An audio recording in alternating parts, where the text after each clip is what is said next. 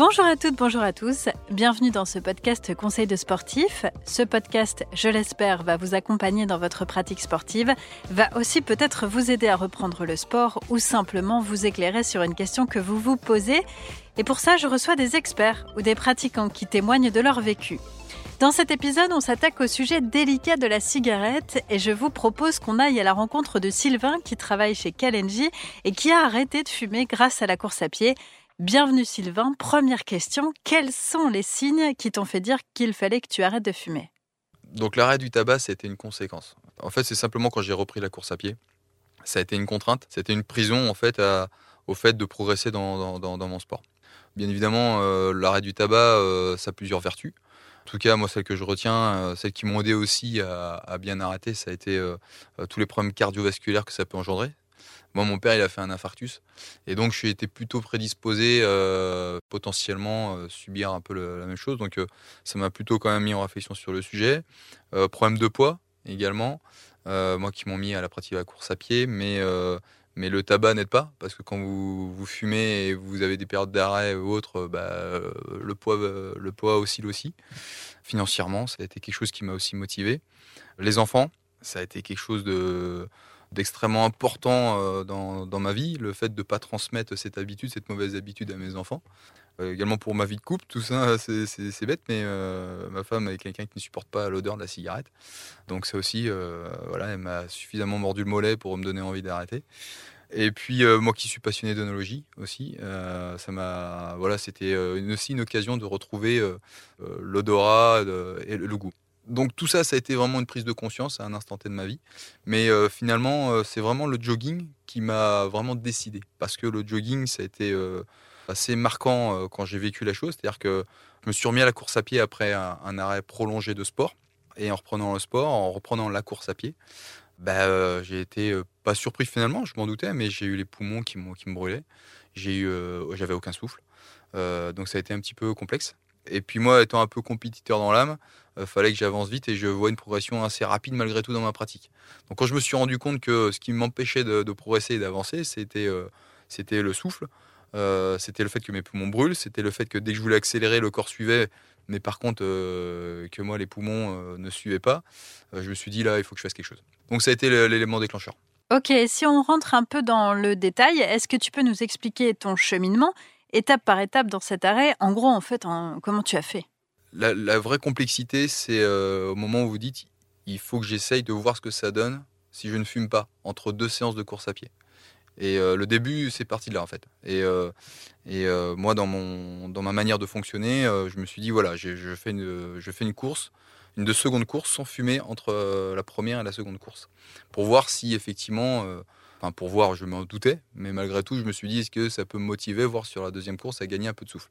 Et il s'est avéré qu'effectivement, sur la deuxième course, ça c'est véridique, bah, malgré tout, le fait d'avoir, de ne pas avoir fumé entre deux courses, euh, sur la deuxième, ça a été vraiment assez euh, marquant. Pour moi, en tout cas, j'ai un souvenir assez impérissable du fait que euh, j'avais pas le même soupe. Et du coup, ça m'a extrêmement motivé pour arrêter définitivement et me dire, tiens, bah, je vais tenter une troisième course sans le tabac. Et donc, j'ai vu une progression très, très, très, très rapide.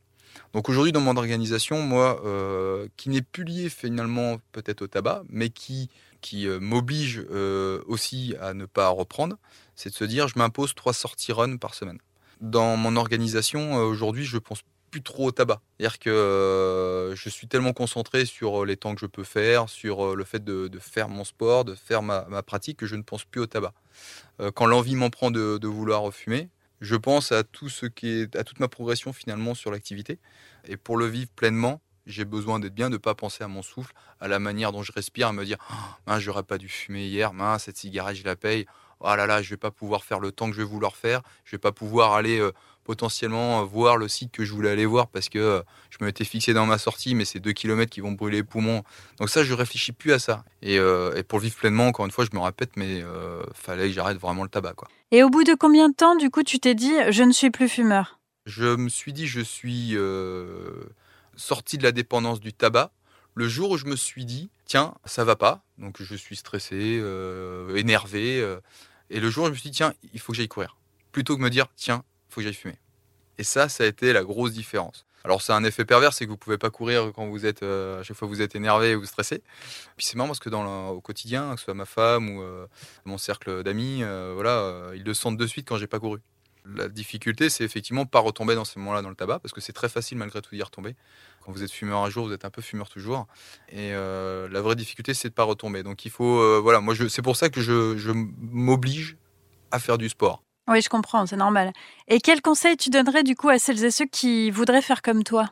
Moi, si le premier conseil que j'ai à donner, faut que ce soit une démarche hyper personnelle. C'est-à-dire faut pas que ce soit lié euh, à l'environnement, euh, aux gens qui vous disent euh, faut que tu arrêtes, faut que tu arrêtes. Il faut que ce soit une démarche hyper personnelle. Donc faut savoir pourquoi on le fait et pourquoi on a envie de le faire. Donc mon conseil, c'est si demain vous avez envie d'arrêter le tabac et vous voulez du coup essayer le jogging pour vous y mettre, bah il n'y a rien de plus simple en fait. Hein. C'est déjà euh, euh, bien s'équiper. C'est un truc bête. Hein. Courir, c'est pas forcément euh, quand on n'est pas habitué un gros kiff. D'autant plus quand en plus on est fumeur. Donc c'est bien vous équiper pour être bien quand on court. C'est aussi sur la première sortie, c'est surtout pas se décourager. Parce que malgré tout, sur la première sortie, vous avez les poumons qui brûlent direct. Faut pas se décourager. C'est là où il faut persévérer, se dire bah ouais, je retente une deuxième sortie. Euh, même, euh, c'est pas grave si euh, la première elle est de 5-10 minutes, c'est pas grave.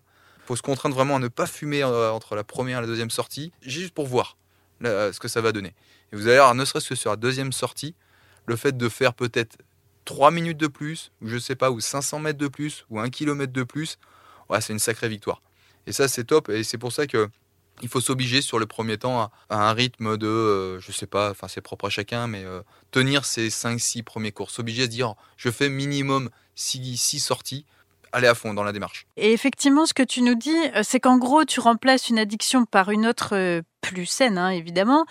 On dit souvent courir, c'est une drogue. C'est vrai pour toi? Complètement. Complètement. Complètement parce que parce qu'aujourd'hui, avec ce que je viens de dire juste avant, je me rends compte que je peux pas me passer de la course à pied et que j'en suis même euh, un peu pénible avec mon entourage parce que où que j'aille, il faut que je puisse courir parce que je sais que j'en ai besoin. Donc euh, c'est rigolo parce que mes vacances, euh, ma semaine, tout est construit finalement avec cette obligation d'aller courir, quelle que soit la contrainte. Donc et j'en viens limite chiant, aussi pénible finalement que quand je fumais. donc oui, oui, c'est une drogue. J'en prends pleinement conscience quand je reviens de ma sortie run vous êtes dans, un espèce de, bien-être euh, général assez, assez marqué. Il est hors de question que je perde ça aujourd'hui. Donc le tabac, euh, c'est hors de question que je rentre euh, dans le cycle infernal du tabac. Merci pour ce partage. C'est un exemple concret que l'arrêt du tabac, c'est possible d'une, mais aussi que la vie d'après est source d'épanouissement. Merci à vous d'avoir écouté ce podcast. On se dit à bientôt pour un autre conseil de sportif.